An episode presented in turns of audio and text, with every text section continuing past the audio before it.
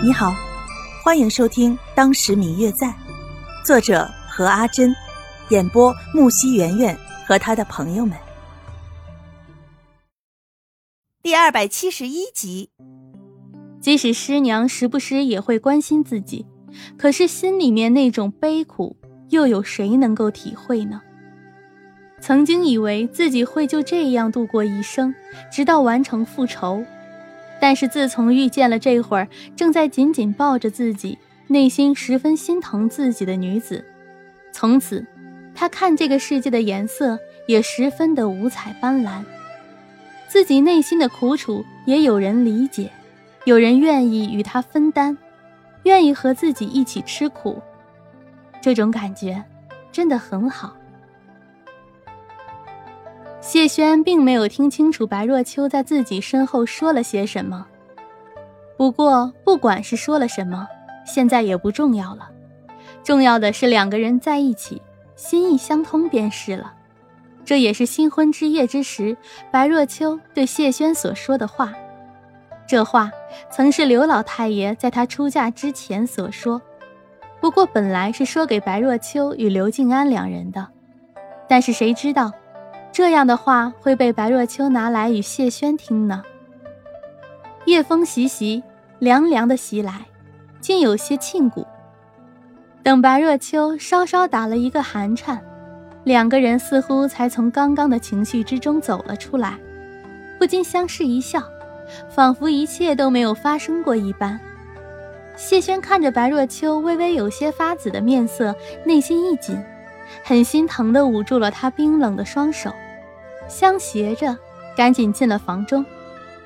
一进房间，谢轩便去准备了火炉过来，放在白若秋身旁。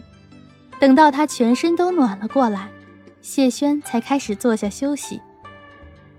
此时的白若秋脸上的颜色，在火炉与热茶的辅助之下，终于恢复了以往的红润，只是眼眶还微微的泛着红。在夜晚的灯光照耀下，显得很是楚楚动人。谢轩将白若秋抱在怀中，用自己的下颌轻轻地摩擦着白若秋的额头，半晌都没有说话。白若秋并没有问谢轩怎么了，每次谢轩有话想要对他说，却又不知道该如何说的时候，便会这样。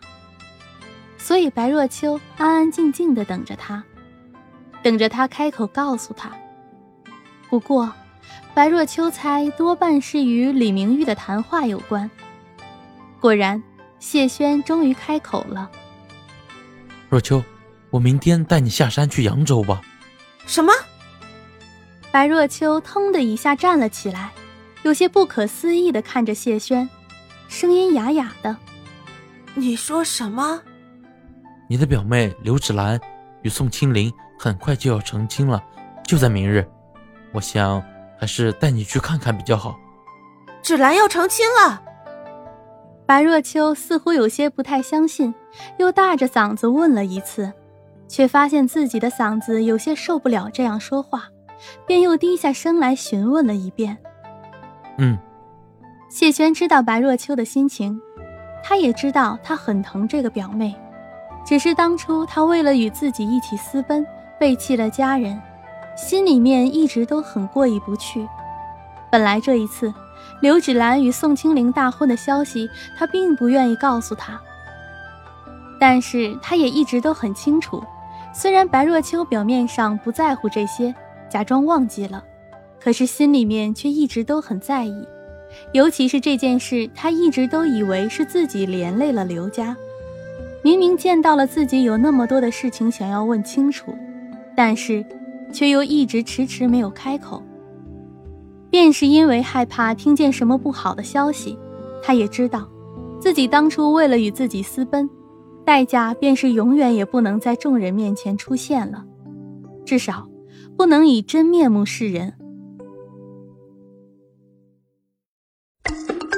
嗯嗯，我最亲爱的小耳朵，本集已播讲完毕，感谢您的收听。